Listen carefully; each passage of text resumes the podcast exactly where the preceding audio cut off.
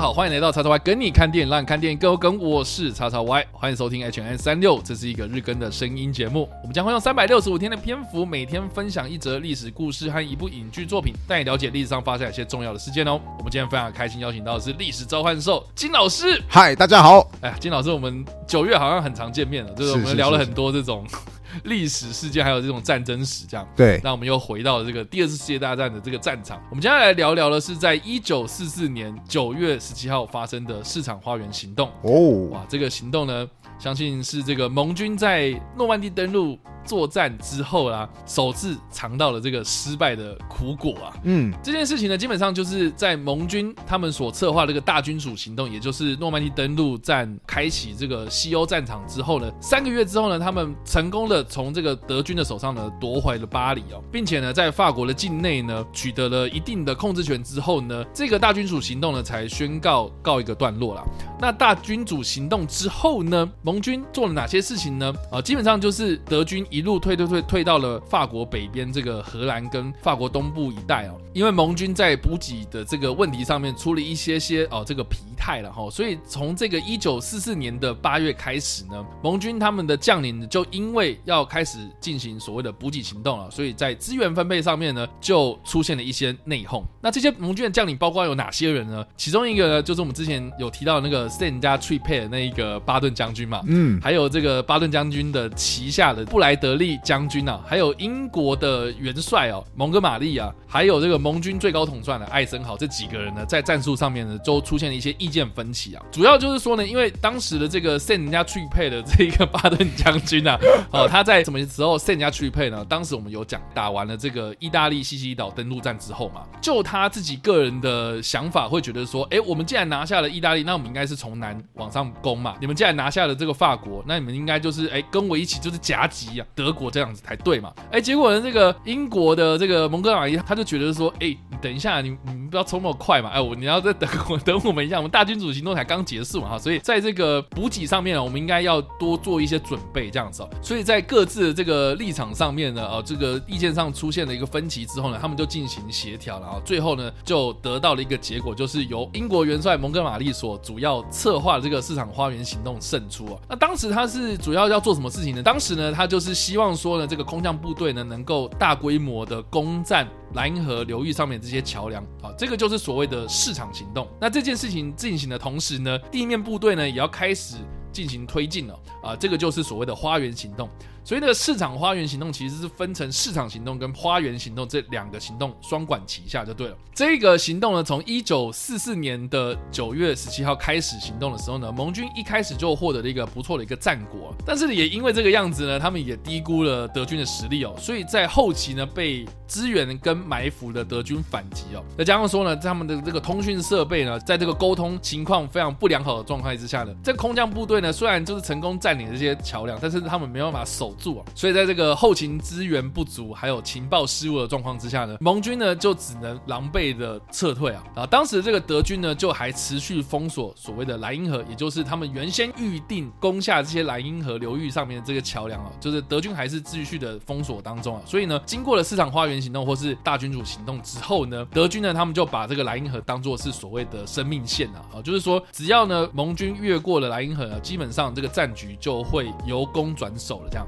所以啊，当时呢，在九月市场花园行动失败之后呢，德军就开始就是进行比较。严密的这个防守工作，再加上说呢，荷兰当地呢也因为德国呢，他们有报复性的进行这个所谓的物资封锁啊，在接下来盟军要渡冬的时候呢，就是发生了一些粮食危机，这样是啊，所以这个就是市场花园行动的一个惨况啦。哈，那其中有一个事情呢，就是值得一提，就是说呢，市场花园行动当中的这个市场行动呢，我刚刚有提到，就是空降部队要去夺桥嘛，嗯，那当中呢，这个盟军他们要计划去夺取一个在荷兰境内的一个安恒。大桥，这个安恒大桥呢，就是如果把它夺下来之后呢，盟军就有可能有机会挺进到荷兰内部啊，然后就是有点像是哎，你可以来个出奇制胜这样子啊。但是呢，当时因为受到了德军顽强的抵抗啊，就迟迟无法攻下，双方就是激战了大概七天左右，盟军呢阵亡了两千多人，快要三千人，然后德军呢只有一千多人死亡。所以这个算是这个盟军损失最惨重，就是在市场花园当中损失最惨重的一件事情。那另外呢，我们刚刚有提到嘛，就是说呢，德军他们有切断了这个在荷兰的补给线嘛，哈，所以呢，这个补给线呢就是非常非常有名的这个六十九号高速公路哦。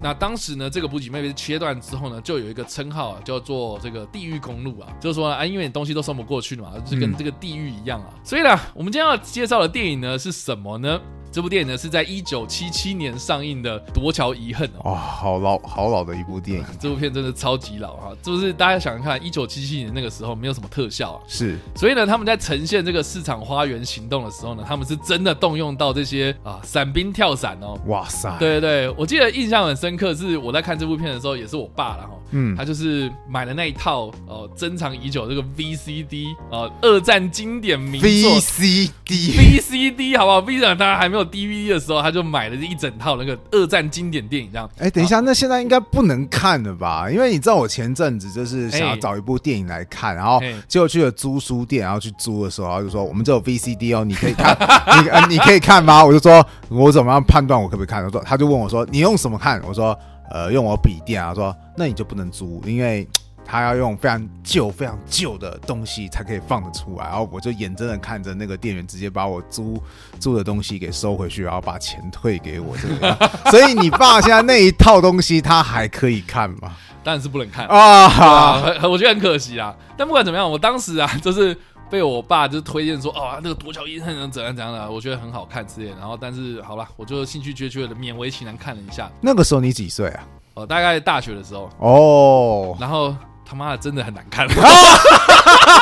我原本以为你说他妈的真好看，我真的难看。我跟你讲，大家好，是这部片的它的英文片名叫做《A Bridge Too Far》嘛，就是有一个很遥远的桥这样子啊，呃，读不下来。我觉得基本上就是我刚刚所提到的，就是他们这个市场行动嘛。啊，就是要夺桥这件事情，然后甚甚至是中间也有提到，就是说我们刚刚所提到的那一个安恒大桥的，嗯，哦非常惨烈的一个状况，这样。那所以呢，我刚刚有讲到啊，就是说这一部电影它虽然整体是要描述说这个市场花园行动哦，但是呢，它其实，嗯，我觉得它的这个主轴是有点不太明确的哦。就是说因为这件事情很大嘛，所以你一下要讲那个空降部队，一下要讲什么什么将领，然后一下要讲那个战局，那个呃现场在第一线那些战士在作战的状态，所以。我就觉得就是，哎、欸，你怎么东讲一下，西讲一下这样子？嗯，那我觉得我爸为什么会这么喜欢，很大原因是因为呢，我觉得他是活在那个年代，就是看着这些老电影长大的那些人嘛，哦，所以他对于这个片中的这些演员们都非常非常的熟悉。是，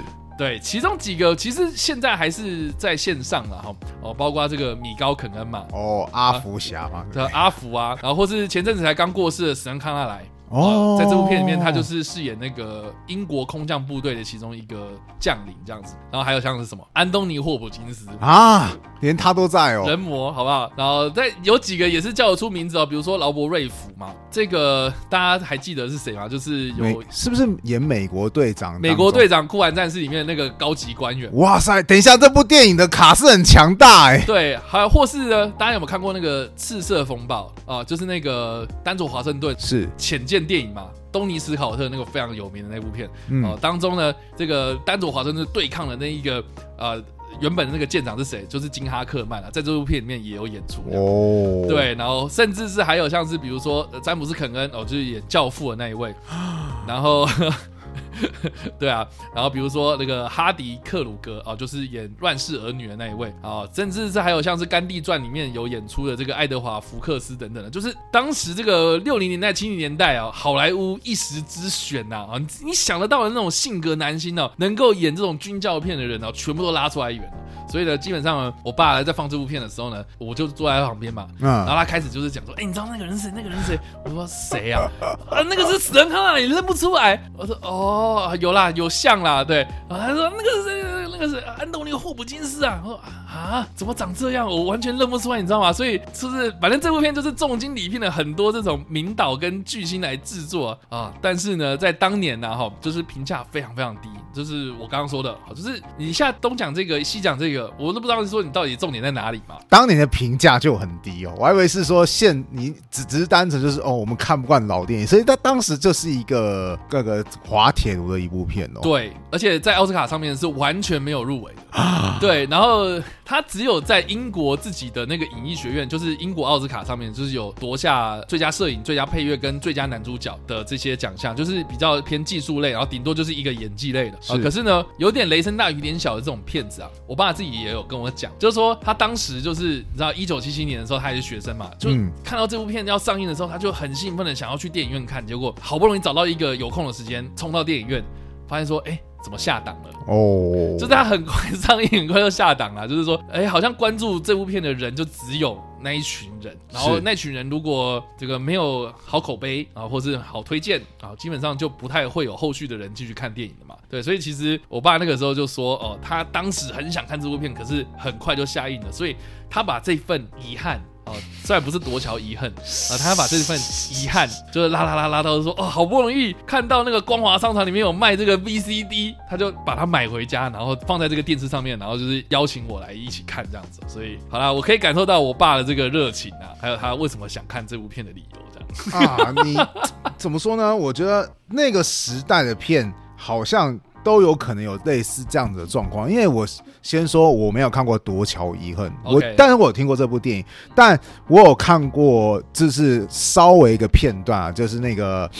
呃，也是同时代的东西，它叫做什么？最长的一日，它在叙述就是那个对，诺曼底登陆，然后它是在那个好莱坞电影台的那个地方来播放的。然后我想说，哎、欸，这部片，哎、欸，那个好像有点印象啊，就是光看名字就、啊、好像有点印象啊。我知道以前讲那个 以前的人拍诺曼底登陆嘛，对不对？好啊，看看以前人是怎么样拍这部电影的。结果后来看看发现，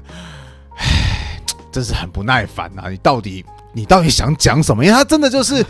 要讲的东西很多，他一下子有出现各式各样的名将，比方说什么那个巴顿在跟那个什么那个艾森豪吵，说我一定要领军啊，你不能不让我领军啊！啊，一下又突然 take 到那个小兵的视角，就说哦，我们待会要去做什么事情啊？一下东切换西切换，然后觉得。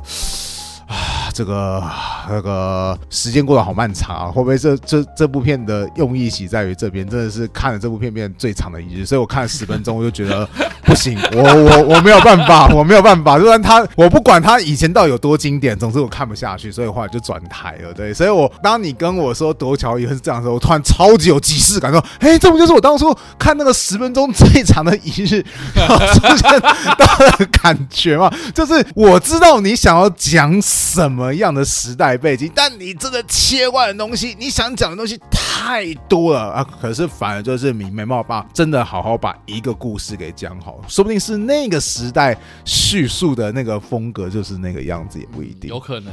对吧？但就好了，我觉得有有些老电影啊，也不一定是这么的难入口来。像我们之前有提到过那个《坦克大决战》，是。对啊，这部片就很棒，这很棒，这很棒，对啊，尤其尤其是那个什么，我觉得这部片的名场，那个坦克大决战名场面，就是当一群德国士兵他们一起唱着坦克进行曲的时候，我想，哇，这是你知道那是多久前的电影？直到现在，我都会觉得说一种热血中涌上的，哦，那个什么，开着战车去拼啦！我觉得那部片就很棒啊。可是问题是我看最长的一日就觉得啊，真的真的很长，这这一日真的，这真的很长，真的很漫长，折磨这样是。那我还蛮好奇，就是说呢，因为市场花园行动它的。结局其实是失败的嘛，嗯，哦，所以其实我们在找这些可能比较以美方观点的历史资料上面的话，其实比较少被提到，是啊。那我还蛮好奇，那历史课本上面会教到吗？没有，完全没有。对，其实现在历史课本，当然啊，新课纲他希望不要让人只是去记住事件，他希望让人家记住概念，所以原本就已经很少的一战跟二战的篇幅就被砍得越来越严重了。那我举个例好，就是。像以前谈到二战旧科纲的课本，还可能还会跟你少少的讲到几个事件，比方说啊，闪击波兰啊，闪击法国啊，接下来就瞬间突然就跳到珍珠港事件啊，再瞬间就跳到史达林格勒啊，再瞬间就跳到那个什么诺曼底登陆啊，光这个样子你已经觉得很跳了。如果是二战你就觉得哦，你讲你跳过好多重要的东西哦，即便如此都没有讲到市场花园行动。那现在现在我告诉你，真的是就，就更没有了，就是非常非常的简要，他就会告诉。你说哦，因为什么样的原因，然后爆发二次世界大战，然后历经了四年到五年或者八年的战争，因为亚洲战场打了八，可能是八年抗战打了八年嘛，最终盟军获得胜利。他大概用三行话就把二战给讲完。我想说啊，天哪！身身为一个老师，我大概懂课本说哦，你只要传递一个概念，就是一个世界大战它爆发的起因，以及它大概最终的结果是怎么样。但身为一个二战迷，我想说哦，我没办法忍受这个课本烂透了，这个 这个一点一点都不有趣啊！以及你你你那个什么，虽然说的确太过着重在每一场战役，这也不是我最喜欢的模式，但是。当你把那些东西都给抽离掉的时候，那些什么名将啊，那些战役啊，或是中间的过程都给抽离掉的时候，历史的片段也变得非常非常空白，或是非常的疲乏无味。所以啊，这个怎么说呢？反正市场花园行动以前没有，现在也没有啦，以后出现的可能性当然也就更低了。对，因为其实就。就好像失败了，好像也没什么好提的这样。是是是是是，对啊，因为你看嘛，他尤其你刚刚有讲，他是失败。对于最终如果是以盟军作为获胜的这一点来看，那他当然更就更不会被提起啊，会被提起的都会是一些对盟军有决定性的关键，像我们刚刚提到史达林格勒啊，或是诺曼底行动啊，或是后来有提到投下两颗原子弹啊，这些成功的事情才有比较容易被叙述。为什么我觉得说简略太多过程，其实。并不是一件好事情，因为好像就是一种给人的感觉是哦，诺曼底行动之后德国就完了。没有，其实德国是。抵抗的非常非常的激烈，然后甚至让盟军非常非常有一度感到棘手的状态。市场花园行动就是盟军当时希望说，也是觉得说，哦，我们你看我们都已经登陆成功嘛，接下来要推倒德国，时间的早晚呐、甚至早一点就可以结束了啦。结果没想到却踢了一个大窟窿，对，直接陷到里面去。就是，哎，我们没想到德国还有这么强大的反击能力，所以。我是觉得说，虽然可能以大时代意义来看，市场花园行动它的意义最终的价值好像没有很大，但是过程当中很多事情其实它是蛮值得让人去思考。不管是说你放到到每一个人的作战士兵的经历，或者是我们可能会容易陷入到就是大框架那种叙述盲区，其实是一个蛮有趣的一个案例。是啊，所以以上啊，这个就是我们今天所提到的市场花园行动，以及我们所推荐的电影《夺桥遗恨》。不知道大家在听完这个故事之后有什么样的想法，或是没有看过这部电影呢？都欢迎在留言区留言，或在首播的时候来跟我们做互动哦。当然呢，如果你喜欢这部影片或声音的话，也别忘了按赞、追踪我们脸书粉团、订阅我们 YouTube 频道、IG 以及各大声音平台，也别忘了在 Apple Podcast 三十八百上留下五星好评，并且利用各大的社群平台推荐和分享我们节目，让更多人加入我们讨论哦。以上呢就是我们今天的 H N 365，希望你们会喜欢。我们下次再见，拜拜拜。